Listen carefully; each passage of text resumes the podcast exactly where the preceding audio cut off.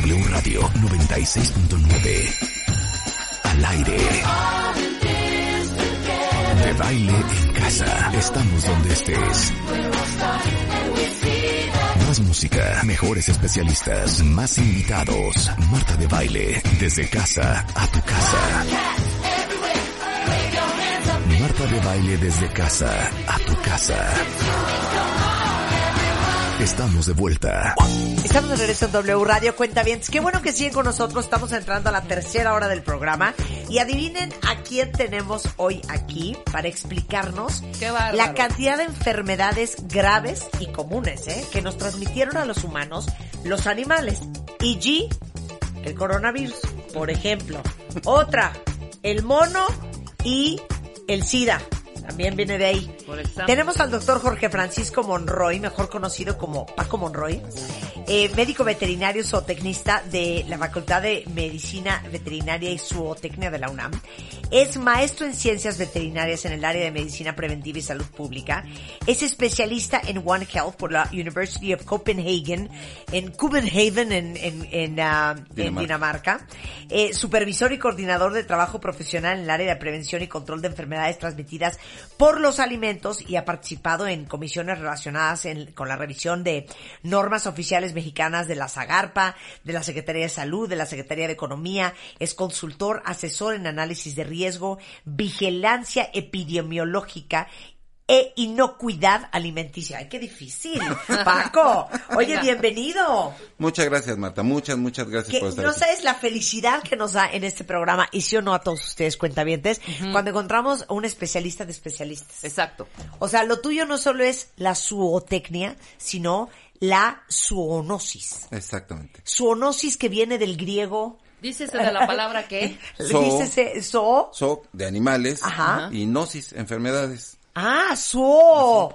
Zoo. Yo no sabía que zoo eran animales. ¿Tú qué querías? Sí, por eso zoológico. No, Sí, claro, zoológico, zootecnia. Claro, Zootecnia, zoo, animales. La ciencia para producir animales, etcétera, ¿no? Qué increíble. Pues, es- oye, bienvenidos. Entonces, gracias. la zoonosis es el estudio de las enfermedades De en los la- animales. de los animales. Que son transmitidas a los seres humanos y viceversa. Ahora, eh, teníamos un debate, Paco, antes de que llegaras. No es lo mismo la garrapata que te pica y que te da Lyme Ajá. a el murciélago que tiene coronavirus. No, no es lo mismo. Y A ya- ver, ya- aparte por ahí hay un mito relacionado ver, con venga, los, venga. con los murciélagos. A ver, venga. Bueno, en el caso, por ejemplo, de, de lo que mencionas de las garrapatas y de la enfermedad de Lyme, es, son, eh, la enfermedad de Lyme le da a mamíferos silvestres, venados y cosas de este tipo. Y cuando nosotros llegamos a invadir su ecosistema porque construimos casas cerca de estos lugares o somos excursionistas o por alguna razón estamos en el ambiente de ellos, sus parásitos externos, que son las garrapatas, nos pueden picar a nosotros y nos transmiten un agente que se llama borrelia, que produce esta enfermedad de Lyme. Ajá. Y entonces es cuando ya nos enfermamos. El caso de eh, coronavirus todavía no queda muy claro en esta, en este último, el nuevo de 2019, que nos trae asoleados con los chinos. Sí. Eh, no ha quedado todavía muy claro su origen. Lo que ya quedó claro es que los murciélagos no tienen ninguna injerencia. Fue por ahí una, una broma de un youtuber que puso. Ah, entonces no fueron los No murciélagos. fueron los murciélagos. Qué bueno que lo aclaras. Sí, no, no, no. Y Batman que está allá afuera se enojaría mucho. Exacto, sí, estaría sí. muy molesto de que le estemos levantando calumnias. Exactamente, ¿no? Que, que lo. Pero entonces la involucren. zoonosis es, o sea, pero a ver, la garrapata no tiene Lyme. No, El Lyme te da a ti. sí, exactamente. Pero Eh, por ejemplo, el SIDA sí lo tenía el mono. Sí, sí, son, son enfermedades, en, en el caso de la zoonosis, la mayor parte de la zoonosis, son enfermedades que los animales padecen y que nosotros las podemos adquirir de diversas formas. Una puede ser porque estamos en contacto con estos animales sin tomar precauciones eh, Perros adecuadas. y gatos, por Ajá. ejemplo. Perros y Ajá. gatos. Con los perros son con los que más enfermedades tenemos en común, porque tenemos 10.000 años conviviendo con los perros. Son los, eh, platicaba con, con alguien de la producción Sí, acerca de esto, sí.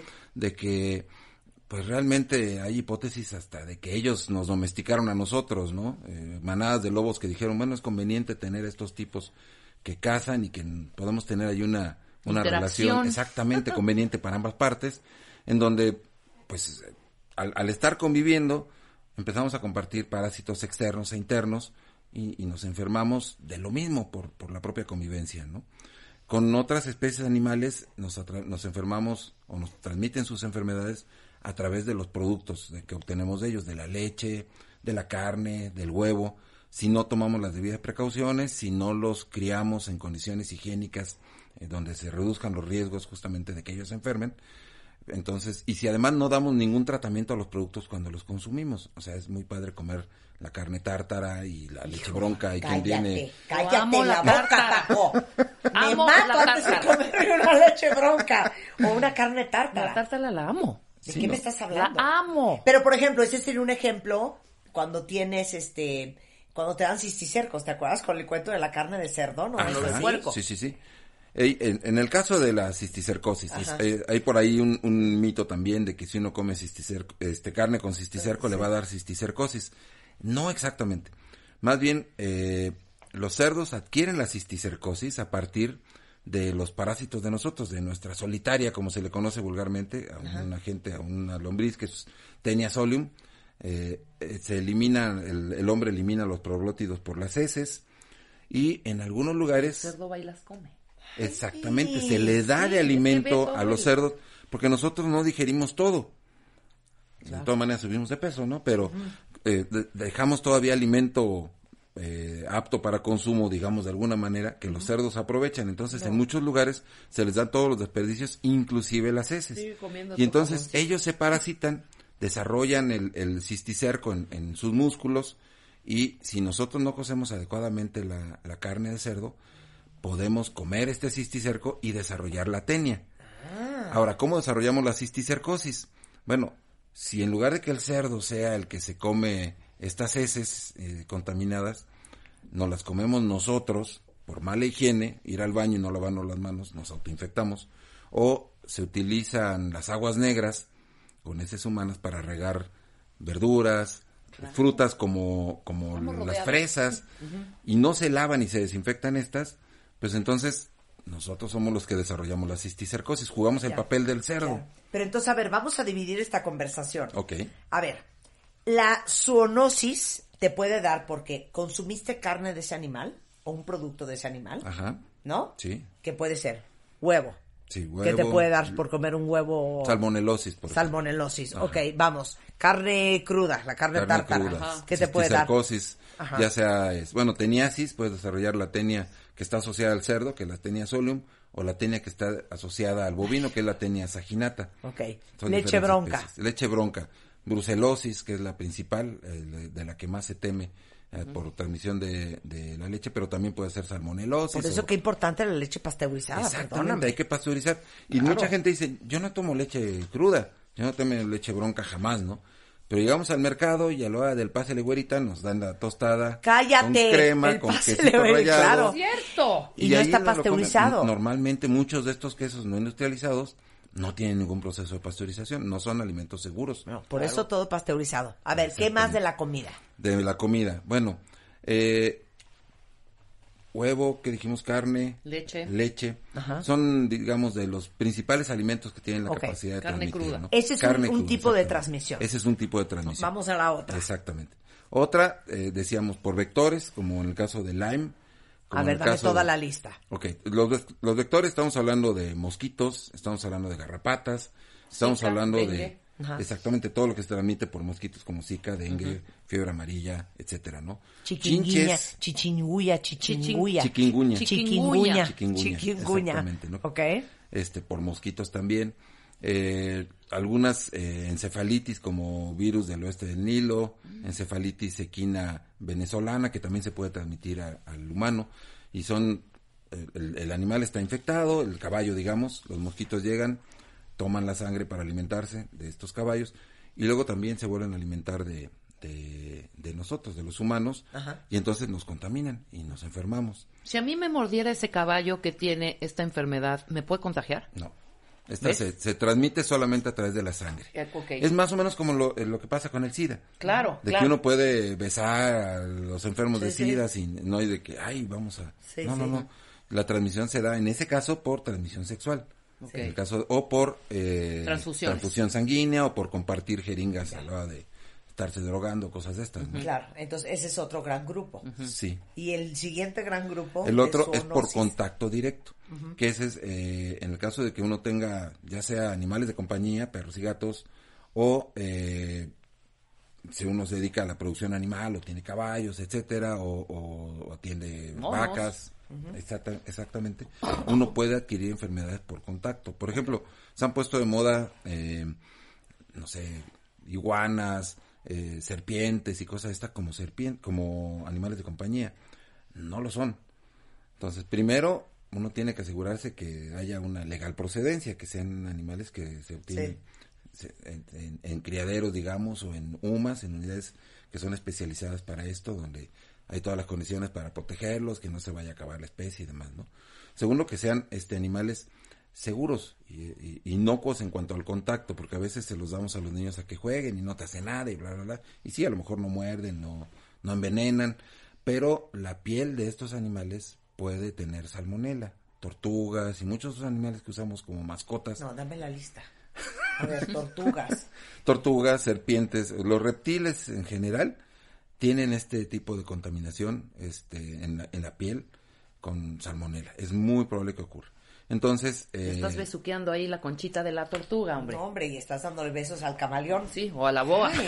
O a la boa. a ver, a ver a No. ojitos, ¿no? Sí, sí, sí, sí. Sí, no, puede no. tener salmonela la piel. Pueden tener salmonela. Entonces, eh, sí hay que tener una serie de precauciones. No quiere decir que, que no puede con- uno convivir con ellos, ¿no? Pero hay que saber, primero, si los animales tienen las condiciones aptas para estar en ese tipo de cautiverio, porque a lo mejor son animales que son más felices libres, ¿no? Digamos, los animales domésticos, los perros, los gatos, están habituados a una vida en casa eh, y aún así requieren una serie de cuidados, espacio y demás.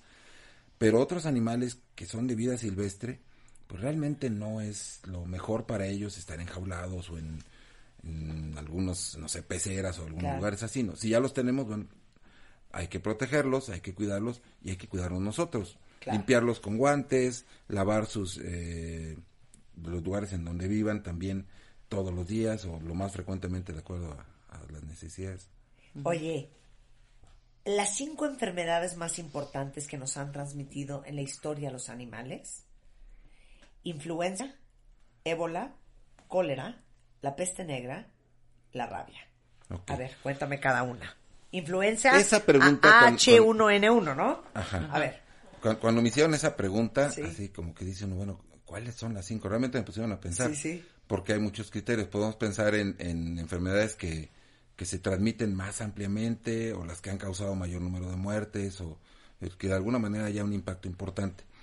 Eh, quedaron finalmente estas como Sí. finalistas por diferentes razones. sí. El, la que está en primer lugar es influenza. A ver, explícanos todo lo de la influenza. influenza tuvimos la epidemia aquí en el 2009, todos la recordamos, eh, paralizó al país durante más de 10 días y de hecho fuimos, al principio se llamaba influenza mexicana y después ya se le transformó el nombre a influenza porcina y los porcicultores dijeron no me friegues porque la gente ya no va a comer carne de cerdo, entonces se le cambió, está bien, no es influenza porcina, influenza humana AH1N1, ¿no? Va, esa quedó. Eh, realmente es un fue un virus este muy parecido al que hubo en, el, en 1918 en una epidemia en aquel entonces se le llamó influenza española causó una mortalidad muy grande causó más muertos en 1918 que la Primera Guerra Mundial, ¿no? Que era un evento que estaba ocurriendo y llegó justamente a América como consecuencia de la Primera Guerra. Los soldados eh, que fueron los, los soldados americanos que fueron a pelear allá a Europa regresaron y la trajeron y se diseminó. Entonces provocó mucho más mortalidad. Ha habido épocas en las que ha ocasionado millones de muertos y todavía en este último brote también se registra, se estima, no hay datos exactos, pero la Organización Mundial de la Salud estima casi medio millón de muertos por esta epidemia. Entonces, es una enfermedad muy importante, es zoonótica, pero lo curioso aquí es que el virus, digamos que tiene huellas de haber estado en aves, de haber estado en cerdos, eh, pero ya es un virus totalmente humano, es decir, ¿Pero de dónde vino originalmente? pues originalmente está en, en la naturaleza, son virus que existen desde mucho antes que existía la humanidad, que existían en los mamíferos y en las aves y, tienen, son virus que tienen gran capacidad de adaptación, que pueden mutar y que se pueden, eh, eh, van tomando un poco de- del material genético de los huéspedes a los que afectan Y entonces el, el virus de H1N1 es ya totalmente humano, Sí, no prácticamente. Aunque vino originalmente vino de originalmente de animales, ajá, Sí. probablemente de aves eh, y de y de cerdos, porque a la hora que, que los científicos analizan el genoma encuentran huellas de esto, pero ya es mucho más humano, es totalmente humano. Es, ha sido alguno de los tumores de los brotes, ahorita los chinos tienen un brote de influenza aviar y, y siempre se ha pensado, Independiente del coronavirus. Pero la, la, infe- la influenza aviar no es la misma que la No es la misma. A1H1N1. Sí, no. Hay este muchos tipos de H y muchos tipos de N y múltiples combinaciones de estos, ¿no? Y luego dentro de cada uno de estos hay serotipos. es Pero esta influencia aviar de los chinos Ajá. es de un ave. Sí, sí, sí, sí. Y nosotros hemos tenido influenza aviar también aquí en México, pero no ha habido el paso. eh, eh, se requiere siempre de una ave a otra y ha llegado a haber enfermos, pero no tanto por consumo de la carne o por este tipo de cosas, sino por una convivencia realmente abrumadora con, con, Con con otros aves. Ajá. Ah, con aves. aves. Con aves. Entonces, se han llegado a enfermar por ¿Y ahí qué unos aves, cuantos. Paco? Aves eh, domésticas, gallinas y todo esto, ¿no? En lugares en donde realmente hay una gran cantidad de aves, hay pobres condiciones de higiene. En los mercados chinos, por ejemplo, se comercializan las aves vivas, Sí. a diferencia de aquí, que vamos y compramos, o sea, sí están las aves enteras, pero Sí. están muertas, ¿no? O sea, a veces van con cabeza y patas, pero, Claro. pero no, no van con las plumas y no están vivas, ¿no? Eh, se requiere todavía esto para que llegue a pasar hacia el humano. Oye, fíjate que el otro día cuando ah, tocamos el tema aquí en el programa de coronavirus, que vale mucho la pena cuentavientes que escuchen ese podcast, eh, decía eh, Francisco Moreno, que es un gran infectólogo, jefe de, de grupo de internistas e infectólogos en el hospital inglés, que, que el problema específicamente ahorita que tocaste el tema de la, eh, de la influenza aviar en China, en China es que consumen mucho animal. Y, y por eso es tan fácil que se le transmitan todas estas enfermedades a los chinos, porque es el perro, pero la rata, pero, pero la gallina viva, el pero el, pollo, pero pero, la el escorpión. O sea, que comen mucho animal. Es, es eso, o sea, consumen mucho animal.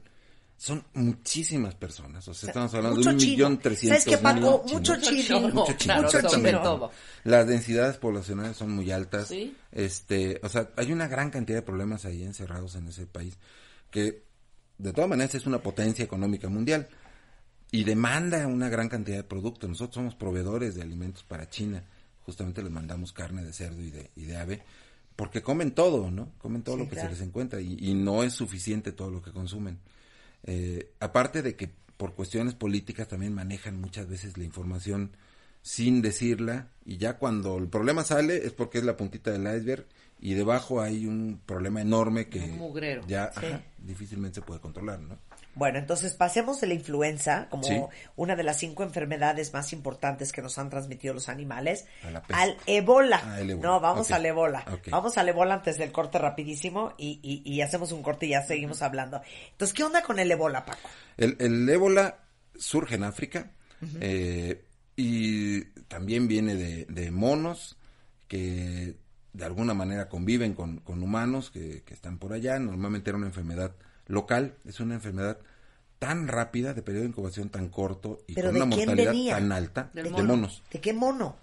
de especies de monos silvestres. Un mono tití, un mono capuchino, un gorila. Pues el mono, pues Sí, ese de es de monos. toda la especie. Ajá. ok, y entonces... y este era local. No, no alcanzaba uno a moverse demasiado lejos antes de morir, ¿no? Entonces, realmente se ha diseminado la enfermedad gracias a los medios de comunicación, bueno, a los medios de transporte, mejor dicho. ¿no? Entonces, se ha mantenido más o menos local, sin embargo, ya es una, eh, se, se ha considerado una epidemia en algunos países de África.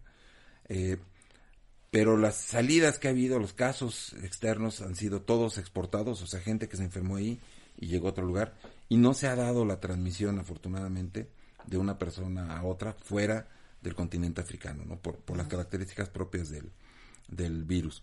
Es decir, es una enfermedad con un potencial muy alto, el día que salga y que llegue a una a países como China o No, cosas la así. peste bubónica. No, Dios. Sí, sí, exactamente, ¿no? Entonces, eh, afortunadamente, por el clima y por otros factores, no tiene mucha capacidad para diseminarse.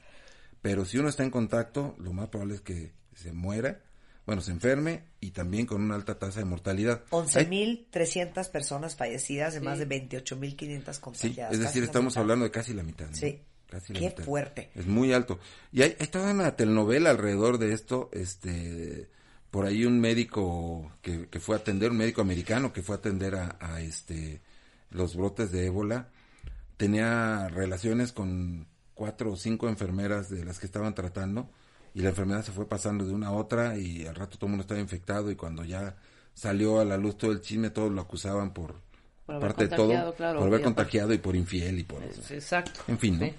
Ok, regresando del corte, vamos a hablar de las otras tres. Cólera, la peste negra, que qué horrible suena eso, Ay, ¿eh? sí, suena Y horrible. suena como del medievo. Y la rabia, al volver con nuestro experto en zoonosis, que es eh, el estudio de las enfermedades transmitidas a los mamíferos de otros mamíferos, de otros animales. Al regresar, no se vayan. W Radio 96.9. Al aire. De baile en casa. Estamos donde estés. Más música, mejores especialistas, más en W Radio 96.9. Al aire. De baile en casa. Estamos donde estés. Más música, mejores especialistas, más invitados. Marta de baile, desde casa a tu casa. Marta de baile desde casa a tu casa. Estamos de vuelta. Estamos de regreso en W Radio platicando con el doctor Jorge, Jorge Francisco Monroy, mejor conocido como Paco Monroy en el argot de la zootecnia y la zoonosis. La zoonosis es el estudio de las enfermedades de los animales que nos transmitieron. Y la pregunta para Paco había sido, ¿cuáles son las cinco enfermedades más importantes que nos han transmitido los animales? Ya hablamos de la influenza H1N1, que viene de las aves o de los puercos, del ébola, que viene de los monos, y ahora vamos con el cólera. Cólera. Bueno, ¿Esta en- quién no la mandó? ¿Quién, ¿quién no la pasó? El, el caso del cólera es causado por una por un vibrio que son como bacterias que están en el agua todo el tiempo. Y entonces la forma en la que normalmente nosotros la adquirimos es a través de consumo de pescados y mariscos contaminados.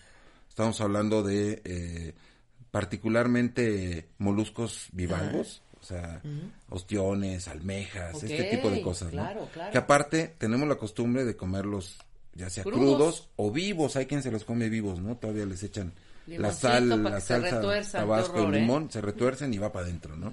Cada quien. Eh, pero este tipo de productos, cuando se consumen de esa forma, o en ceviche, que también es crudo, o en sushi, que también es crudo, Claro. pues el riesgo es muy alto, ¿no? Entonces, eh, son, son eh, enfermedades zoonóticas que adquirimos a través de pescados y mariscos, de productos de la pesca fundamentalmente. En México tuvimos un brote muy importante eh, a finales de los ochentas y principios de los noventas que ocasionó una mortalidad muy seria y sobre todo en poblaciones vulnerables, en niños, en ancianos, eh, mayores de, de, bueno, personas de la tercera edad, porque es un problema que produce una diarrea inmediata. Finalmente el cuerpo se adapta y, y puede acabar eh, protegiéndose y matando al- a la bacteria, pero requiere tiempo. Entonces lo más importante es la hidratación. Claro, Por eso para que la- no te vayas ahí con una La, diarrea. la receta era el famoso Vidasuero oral, como de soporte. Si uno sobrevive las primeras 24 horas, normalmente ya la libró, ¿no? Eh, pero es de- realmente una diarrea constante. Claro. En, en el- la época del medioevo había camas especiales para, eh, ¿cómo se llama? Para enfermos de cólera, que tenían un hoyo en medio, para que no se tuvieran que levantar, porque literalmente era un chorro lo que salía ahí, y entonces Claro. y 24 horas se iba la gente, ¿no? Entonces, no se resuelve con antibióticos, se resuelve más que nada con terapia de sostén, con hidratación, eh, y, y uno sobrevive. Pero sí llegó a ser importante la transmisión. Eh, curiosamente a México llegó en, el- en el 89, aparentemente a través de eh, rutas de narcotráfico. Llegaron unos narcotraficantes, en aquella época nosotros todavía éramos intermediarios, no productores, y entonces llegaron de Colombia, eh, estacionaron un avión en una zona por ahí del Estado de México, eh, en un aeropuerto clandestino, una pista clandestina, bajaron, por ahí algunos seguramente venía enfermo, defecó y contaminó el agua, fue la única explicación que se encontró porque surgió en medio del país, por donde Sí, nadie en medio de la nada. De la nada. Wow. Y encontraron la ruta y dijeron, no, pues esto fue un narco que se paró aquí a, Hacer su a necesidad. una parada urgente, ¿no? A obrar. A obrar. A obrar. A Oye, a ver, vamos fecal. con Exacto. la peste negra. ¿Qué es eso? De- con 350, 475 millones de la población mundial en el siglo XVI. Sí, la peste, eh, pues fue, digamos, la de las peores plagas que ha habido. Ajá. Es una causada por una bacteria que se llama Yersinia pestis y que pues, también proviene en este caso de los roedores, pero se puede adaptar al, al ser humano. Eh, está asociada totalmente a, a- a falta de higiene, donde abundan los, los roedores, donde hay este Ratas, ratones. ratas, ratones, exactamente, ¿no? Y, y, y- y pulgas que se encargan de, de pasarnos el, el- el agente a nosotros, ¿no? Eh, después ya se puede transmitir en forma horizontal, es decir, también de humano a humano. Pero eh, en un principio viene de los roedores y acabó con más de la mitad de la población en algún momento de la historia. Ya prácticamente no hemos tenido brotes tan importantes porque la higiene en el planeta en general ha mejorado mucho. Pero, eh, por ejemplo, en el caso de Mongolia, y no fue China, sino Mongolia, ellos también por consumir algunas especies exóticas de, animal, de animales, de algún mamífero que atraparon por ahí, tuvieron peste hace relativamente poco, ¿no? Estoy hablando del año pasado. Sí, ¿De entonces quién No, estás China come hablando? rata. Claro que come rata. ¿No? Come pues, ratas. todo lo que se Claro. mueva. Entonces, en Mongolia hubo peste negra el año pasado. Sí, ah, hubo eh, casos, nada más casos, Sí, sí. afortunadamente se pudieron controlar y fin de la historia, ¿no? Pero, pero está latente, son agentes que están circulando en la naturaleza en forma normal y que se han adaptado muy bien a algunos hospedadores, a algunos huéspedes, y entonces, eh, pues ahí se mueven. En, en el momento en que nosotros nos acercamos a estos, a estas especies animales, por diferentes razones, entre ellas cazarlos y comerlos, pues es la forma en la que nosotros nos, nos enfermamos. ¿no? Sí, claro. Mira, aquí está, estoy, hoy estoy cotejando esto. Imagínense que declararon este cuarentena porque una pareja Ajá. murió de peste bubónica en En Mongolia. Mongolia. Así es. Después de que el hombre cazó una marmota, Ajá. ¿Ve? Un comió roedor. un poco de su carne, se la ofreció a su esposa embarazada. Él se murió y ella tres días después dejaron cuatro hijos de entre dos y trece años. irresponsables. Por estar, a ver, vamos a ver de qué sabe la carne de marmota. Por comerse una marmota. ¿O será como cultural? Si Oye, pero aparte era la es peste común. bubónica, Paco. Sí. La, pa- la, la palabra bubónica, no sabes cómo se me hace de horrenda. ¿Y, y qué pasa? ¿Que empiezas a Los vomitar? bubones son este los ganglios, digamos, que están inflamados, se, se incrementan mucho de tamaño porque se empiezan a acumular ahí las estas bacterias. Sí, ¿no? claro. No, no, no, no, no, adiós. El sistema linfático Sí, ataca. exactamente. Hijo, mano. No, no, no, de ahí ni quien se salve. A ver, la rabia. Bueno, hay para que si les ofrezcan carne de marmota digan que no. Claro. Oye, Ok. la rabia a mí me interesa ver, porque la la, rabia, es rabia. así, con- estamos con los perritos, todo este rollo, nosotros creemos que nada más porque vemos a un perro que está tirando espuma, ay, no te acerques, tiene rabia. Tiene rabia, ¿no? ajá. Pero no necesariamente. No necesariamente. No, en, en México, México fue declarado apenas hace unos cuantos meses Ajá. el primer país en el mundo declarado libre de rabia humana transmitida por perro. Lo logramos controlar. Bien. Este, desde los años 70 teníamos todavía eh, 80 casos más o menos al año de personas que eran mordidas por perros y que eh, fallecían. Hubo una, una tendencia que fue reversible en este sentido, eh, fundamentalmente a partir de vacunación a perros y otras acciones en contra de los perros, que son sobre todo castración, o sea, esterilización para que no haya una sobrepoblación canina Claro. y promover la tenencia responsable de los, de los animales de compañía, perros, ¿no? claro. Eh, y esta tenencia responsable incluye pues no tirar a la perra cuando está embarazada o tirar a los cachorros, que eso es lo que se hacía, todavía se hace por ahí de vez en cuando, que los abandonan. Eh, y, y promover la adopción. Claro. que promover la adopción no resuelve el problema, nada más finalmente es un paliativo, digamos, porque el chiste es que no haya, que no se produzcan perros no deseados, digamos. ¿no? Exacto. Entonces, en la medida en que se han ido controlando estas poblaciones caninas, estas jaurías que había todavía hace 30 años, no sé si lo recuerdan, pero salía uno a ciertas zonas de la ciudad y, y, pues estaba atestado de estas jaurías, ¿no? Se fue controlando, eh, ya desde 2001 prácticamente no tenemos casos de rabia humana transmitida por perro. Sí hay rabia humana, sí ha habido casos de rabia humana transmitido por otros por otros este animales, sobre todo murciélago, hematófago en zonas este eh, en el campo, en, en- al aire libre, porque de hecho ellos transmiten esta enfermedad a los bovinos, a las vacas y a los caballos. Pero a ver, si te da rabia, Paco, Sí. ¿qué, qué, cuáles son los síntomas? ¿Qué te pasa? Ah, bueno.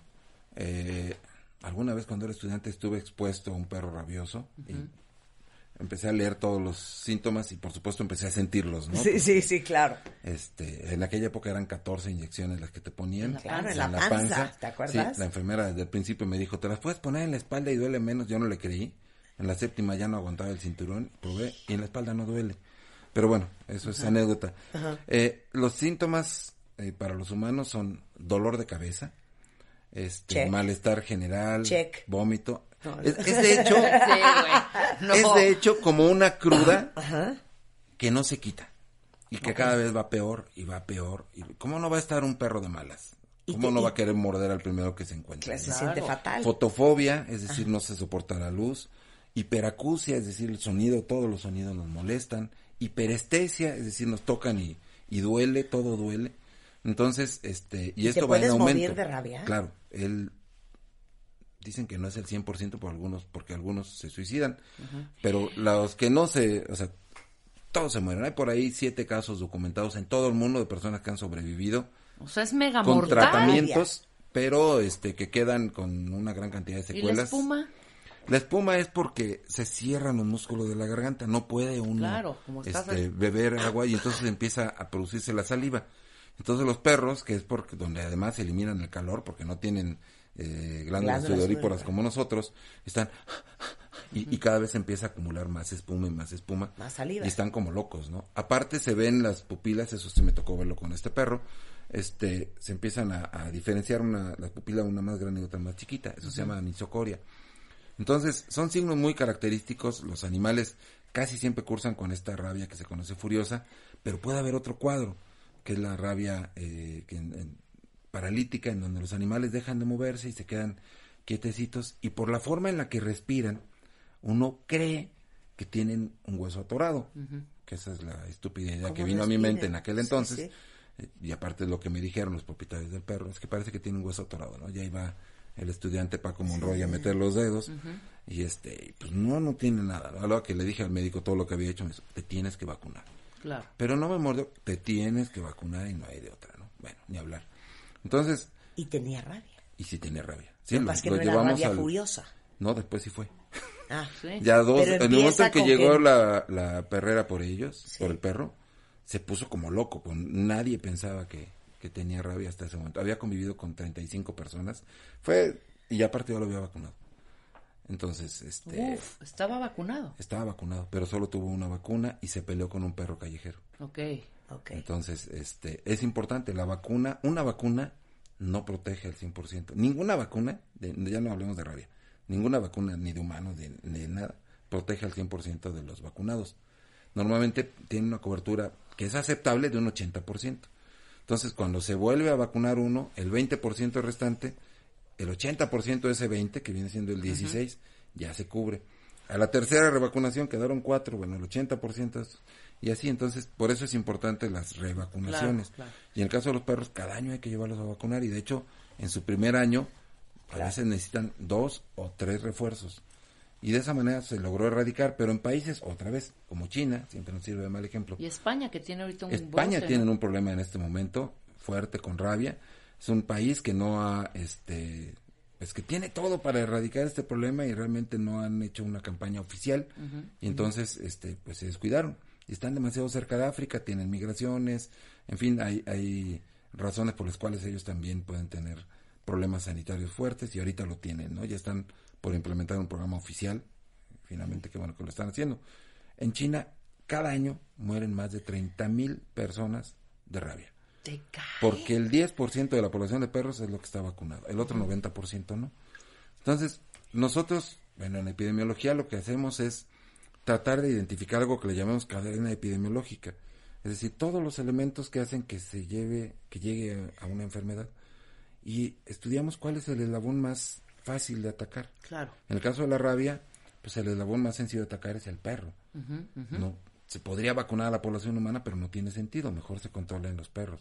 De acuerdo. Pero aparte les voy a decir una cosa, esto que pasó en España fue un español que andaba de visita en Marruecos Sí. y lo mordió un gato. Seguramente. Y fue por un gato, no por un perro. Sí, los La- gatos la- también la- la transmiten. rabia, ¿no? transmiten. También. El gato la transmite menos porque cuando se siente mal tiende a esconderse, tiende a huir. Sí. Entonces hay mucho menos convivencia. Y aparte puede huir.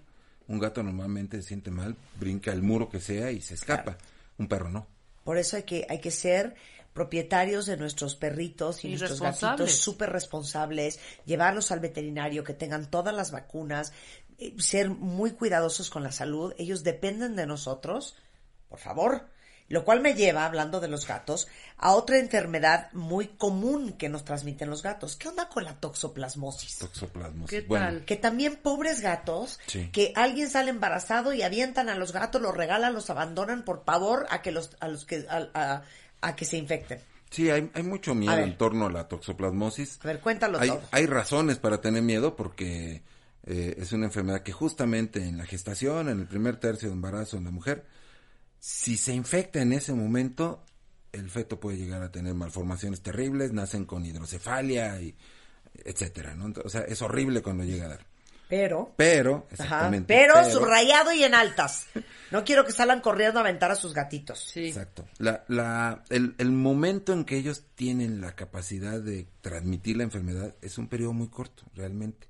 Porque el, el, el agente solamente en cierta etapa se elimina por heces y puede desarrollar este, las esporas o los oquistes que son infectantes Que está en el en las heces. en las heces. Entonces, ¿Y cuál es ese periodo? Perdón, Paco.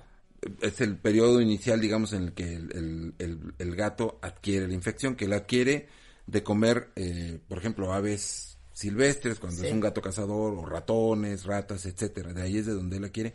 O cuando le damos carne cruda, porque puede venir en la carne cruda la toxoplasmosis. Entonces, lo mejor es darle alimento comercial. Hay pasillos ahora completos en los centros comerciales con alimento para gatos y perros. Claro. Entonces, mucho mejor darle un alimento de estos, ¿no? El que sea es mejor. Bueno, eh, alguna vez una alumna se acercó conmigo, exalumna que tenía ya eh, muchos años de egresada, me dijo, Paco, estoy embarazada y mi ginecólogo me dijo, me preguntó, ¿tienes gato? Sí. Dice, elimínalo, justamente lo que, lo que dicen. Entonces, ¿qué pasó? Ella me dijo, ¿de veras tengo que eliminarlo? Y dije, ¿cuántos años tienes con tu gato? No, pues tengo 10 años. He dormido más años con mi gato que con mi esposo. Le digo, si tienes que echar alguno de los dos, ¿a quién echabas fuera? No, no me preguntes eso. Ok. bueno, pero de veras tengo que echar al gato. Digo, no. Lo más probable es que ese gato, si, es- si estuvo este alguna vez infectado, ya eliminó y, y no hubo problema. ¿Tú manejas las heces con las manos? Pues no. ¿Tienes arenero? Sí. ¿Lo cambias con frecuencia? Sí. ¿Te pones guantes? Sí. ¿Usas palitas? Sí. ¿De qué te preocupas, no? Aparte atiendo, porque también era colega, este, atiendo gatos en la clínica. Muy probablemente tú ya te infectaste y cuando hay una infección de ese tipo, que es así seguramente indirecta, adquirimos inmunidad. Entonces, no nos da ya la, la Entonces, enfermedad. ¿quién sí se debería de preocupar por la toxoplasmosis? ¿Quién se debería de preocupar? Prácticamente exclusivamente las mujeres en el primer tercio de gestación, que es donde es, digamos, más grave, ¿no? Si uno no adquiere un gato nuevo en ese momento, o sea, estoy embarazada y voy a adoptar un gato, no es tan buena idea, ¿no? Sobre todo cuando es un gato callejero del que no sabemos nada. Si es un gato que viene de una casa, que siempre eh, ha sido alimentado este con alimento comercial, etcétera, pues tenemos que estar No tranquilos. Si no sale, no pasa nada, ¿no?